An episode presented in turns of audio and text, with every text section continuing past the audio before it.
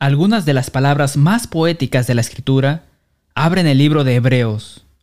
Dios, habiendo hablado muchas veces y de muchas maneras en otro tiempo a los padres por los profetas, en estos postreros días nos ha hablado por el Hijo, a quien constituyó heredero de todo y por quien asimismo hizo el universo, el cual siendo el resplandor de su gloria y la imagen misma de su sustancia, y quien sustenta todas las cosas con la palabra de su poder, habiendo efectuado la purificación de nuestros pecados por medio de sí mismo, se sentó a la diestra de la majestad en las alturas, hecho tanto superior a los ángeles, cuanto heredó más excelente nombre que ellos.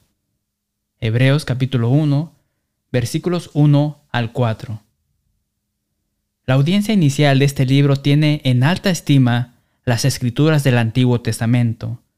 Estos escritos sagrados los conectan con su Creador.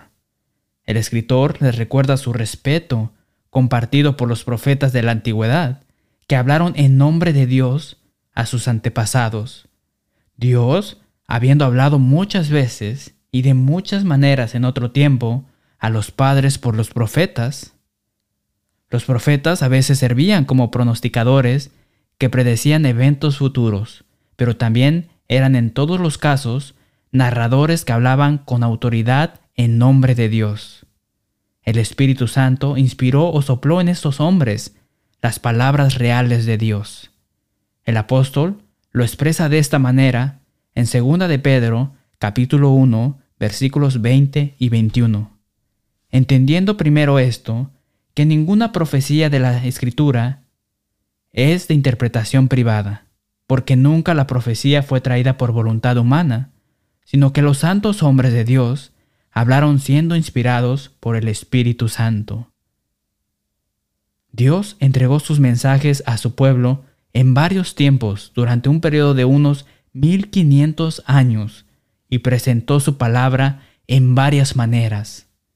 En algunas ocasiones, Dios inspiró mera historia, como en Reyes y como en Crónicas.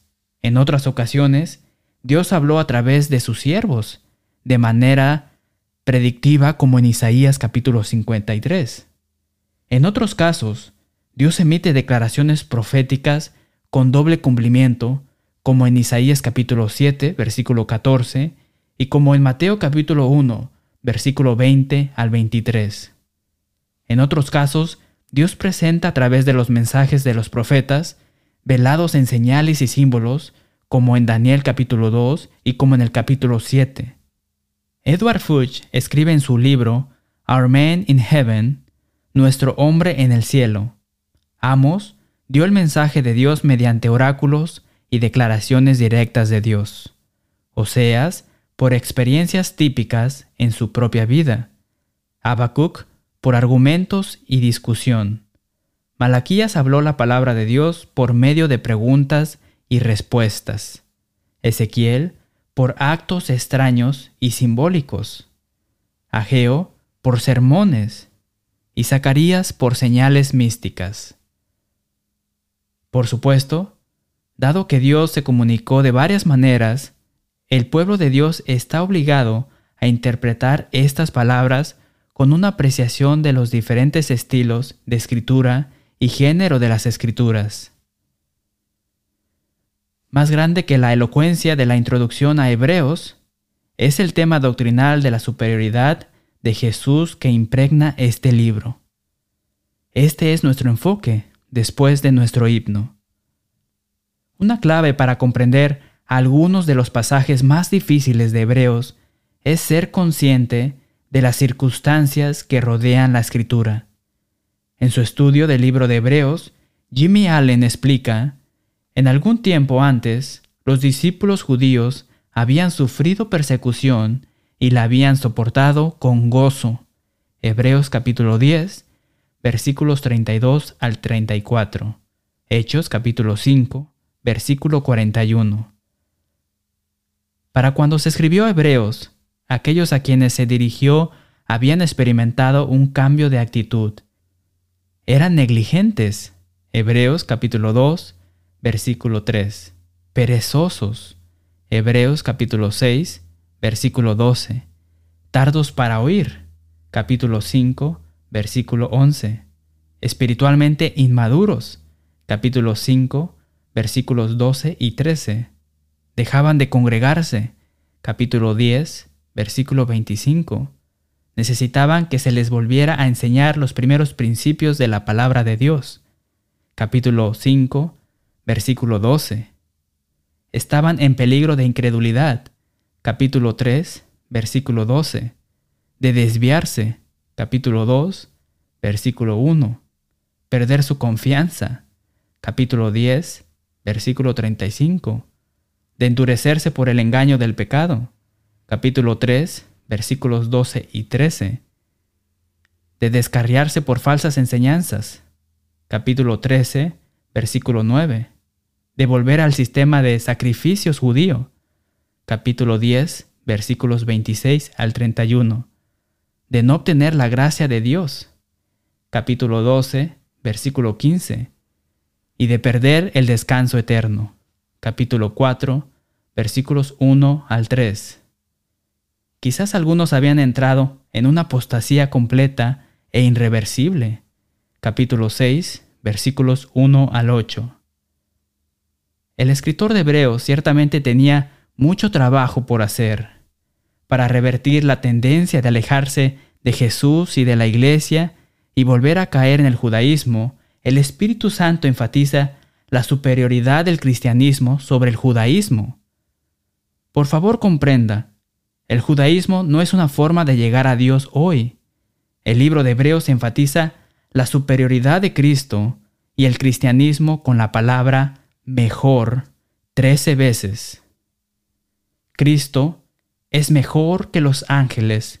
Hebreos capítulo 1, versículo 4. Mejores cosas pertenecen a la salvación en Cristo. Hebreos capítulo 6, versículo 9. Lo menos es bendecido por lo mejor. Hebreos capítulo 7, versículo 7. Se presenta una mejor esperanza. Hebreos capítulo 7, versículo 19. Jesús es la garantía de un mejor pacto. Hebreos capítulo 7, versículo 22. Cristo es el mediador de un mejor pacto. Hebreos capítulo 8, versículo 6. El nuevo pacto se establece sobre mejores promesas. Hebreos capítulo 8, versículo 6. El nuevo pacto se basa en un mejor sacrificio. Hebreos capítulo 9, versículo 23. Hay una posesión mejor y más duradera en los cielos. Hebreos capítulo 10, versículo 34. El nuevo pacto prometía una patria mejor. Hebreos capítulo 11, versículo 16.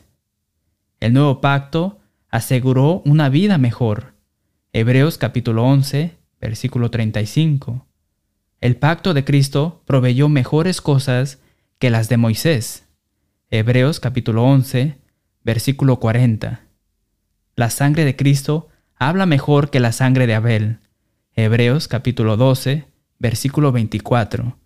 Y verdaderamente hay poder en la sangre de Jesús. Aunque el argumento es multifacético, el enfoque principal del libro de Hebreos está en la superioridad de Cristo.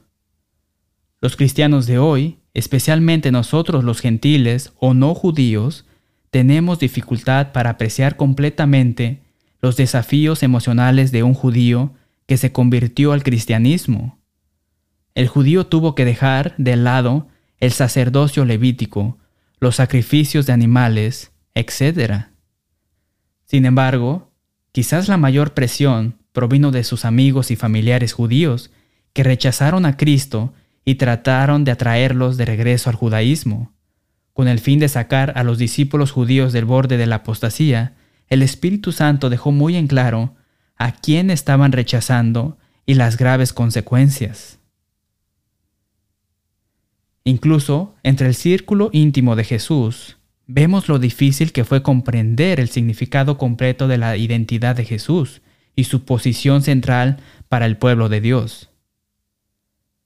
Vemos en la transfiguración, por ejemplo, la gran reverencia que los judíos tenían por los profetas.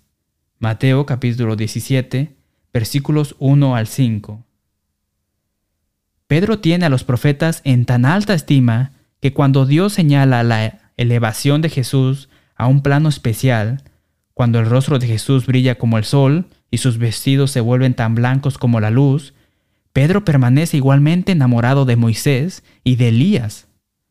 Aparentemente impresionado con su magnanimidad hacia su mentor, Pedro le sugiere a Jesús, hagamos aquí tres enramadas o tres tabernáculos, una para ti, otra para Moisés y otra para Elías.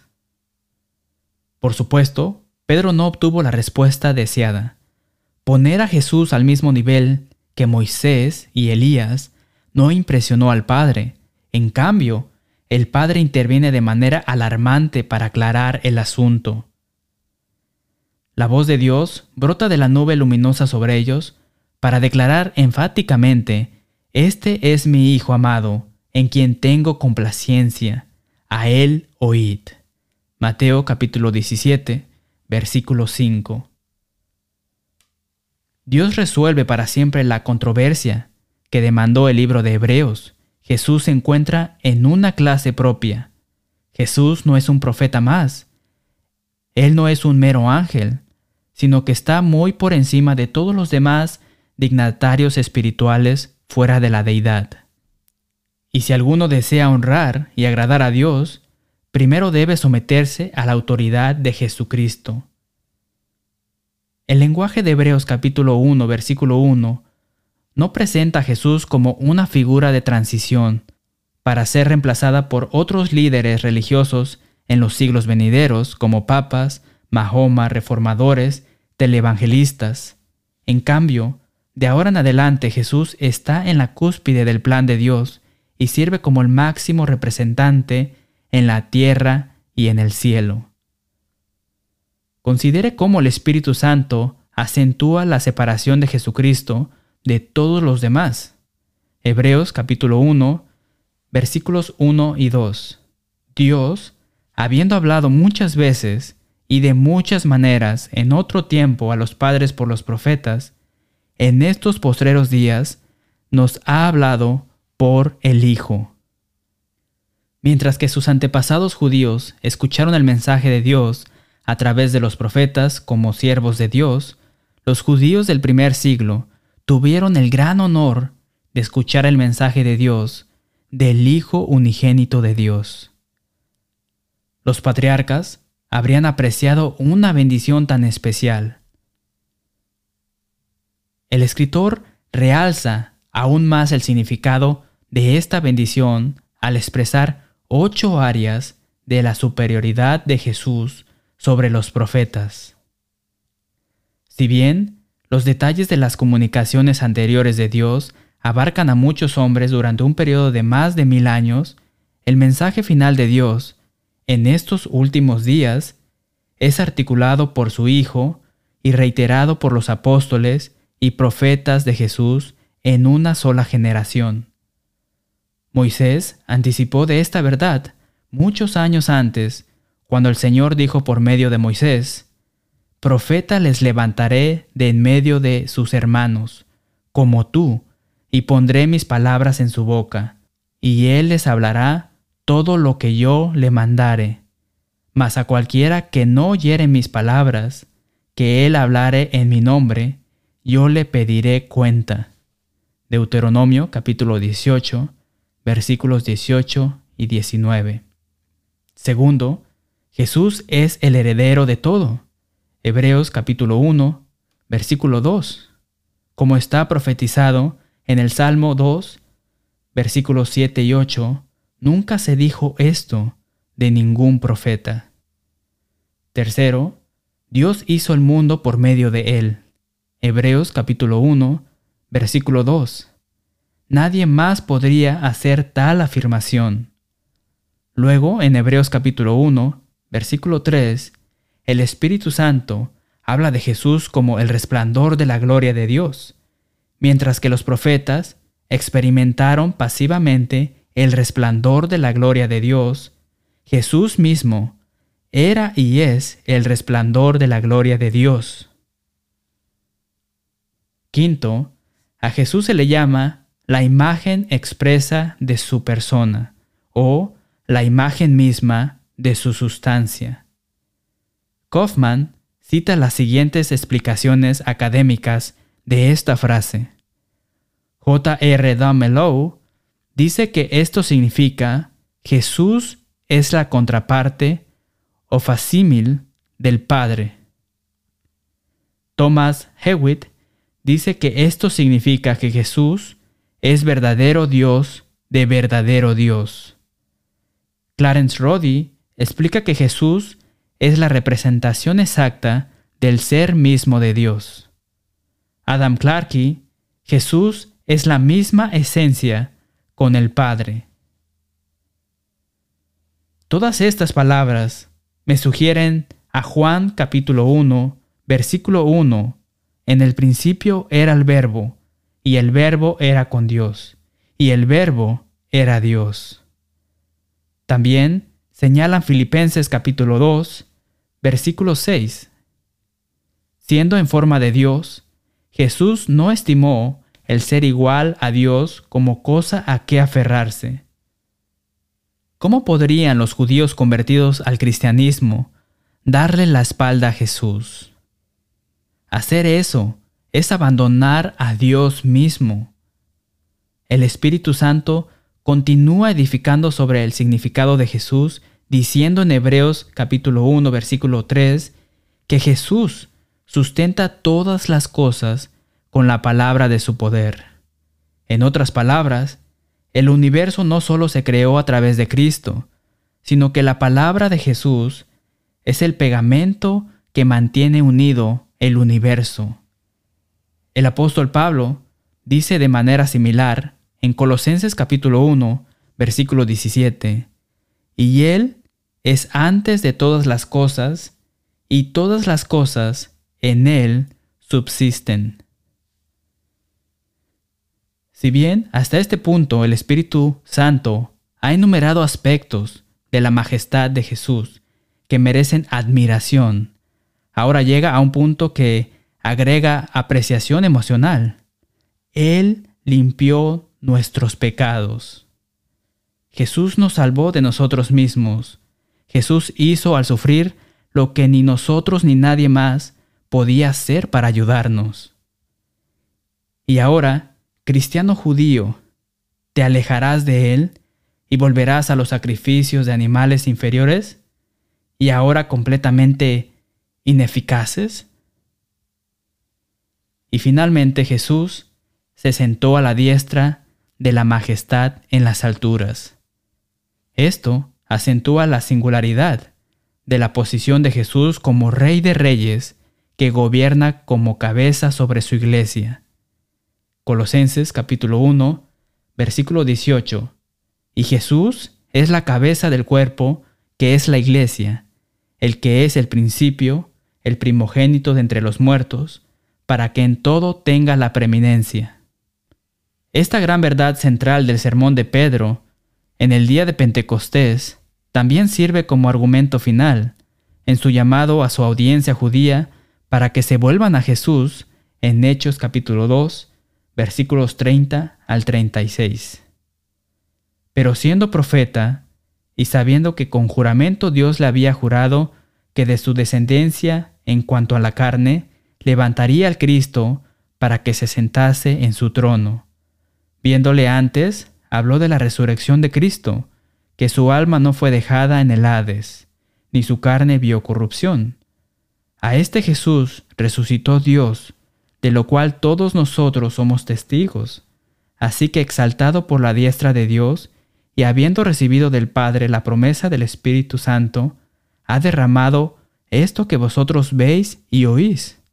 Porque David no subió a los cielos, pero él mismo dice, dijo el Señor a mi Señor, siéntate a mi diestra, hasta que ponga a tus enemigos por estrado de tus pies. Sepa pues ciertísimamente toda la casa de Israel, que a este Jesús, a quien vosotros crucificasteis, Dios le ha hecho Señor y Cristo. Las ocho afirmaciones anteriores, hechas para Cristo, no se podían hacer para los profetas, lo que hace que su preeminencia sobre ellos sea indiscutible y la lealtad de los judíos a él sea la única opción para aquellos que buscan honrar a Dios. El Espíritu Santo se mueve ahora para discutir la superioridad de Jesús sobre los ángeles.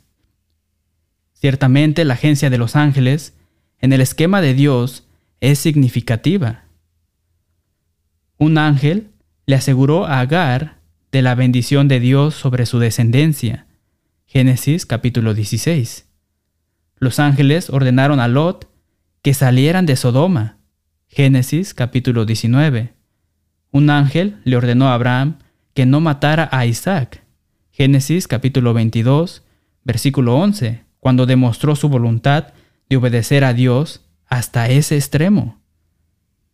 Un ángel de Dios le habló a Jacob sobre cómo Dios protegería a Jacob de la traición de Labán. Génesis capítulo 31. El ángel de Jehová se le apareció a Moisés en una llama de fuego en medio de una zarza. Éxodo capítulo 3. El antiguo pacto fue dado por ángeles. Gálatas capítulo 3, versículo 19. A pesar del propósito especial de los ángeles en el plan de Dios, son inferiores a Cristo en varios aspectos. Jesús tiene el nombre superior de Hijo. Hebreos capítulo 1, versículo 5. Dios ordena a todos los ángeles que adoren a Jesús. Hebreos capítulo 1, versículo 6. Leemos en Primera de Pedro capítulo 3, versículo 22, que Jesús, habiendo subido al cielo, está a la diestra de Dios, y a él están sujetos ángeles, autoridades y potestades.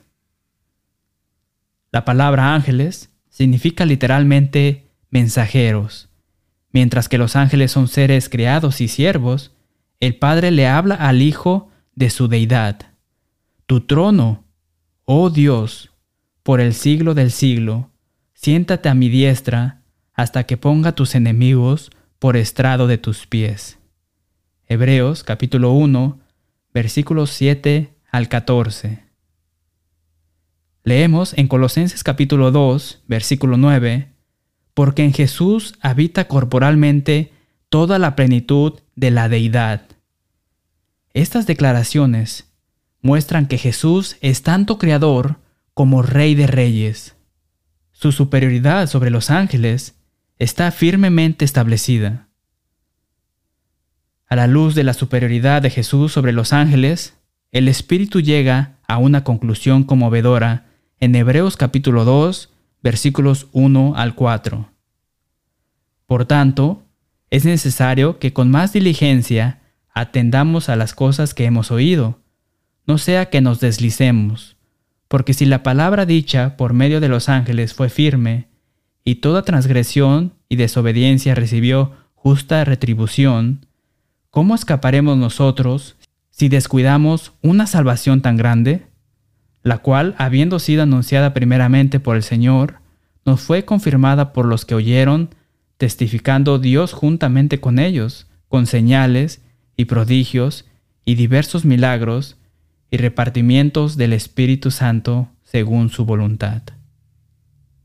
El autor de Hebreos tiene mucho más que decir, pero afirma con confianza, basándose en la superioridad de Jesús sobre los ángeles y los profetas, que el descuido de las enseñanzas directas de Jesús y las enseñanzas que él autorizó a través de sus apóstoles será catastrófica.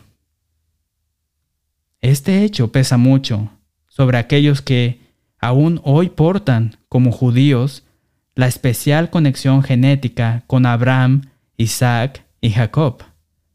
Romanos capítulo 3, versículos 1 y 2, y Romanos capítulo 9, versículos 1 al 5. Sí, Dios otorgó bendiciones especiales a la nación judía a través de su vínculo como descendientes de los patriarcas, pero esta asociación no les traerá salvación, a menos que ellos, a través de la fe, se sometan a Jesucristo.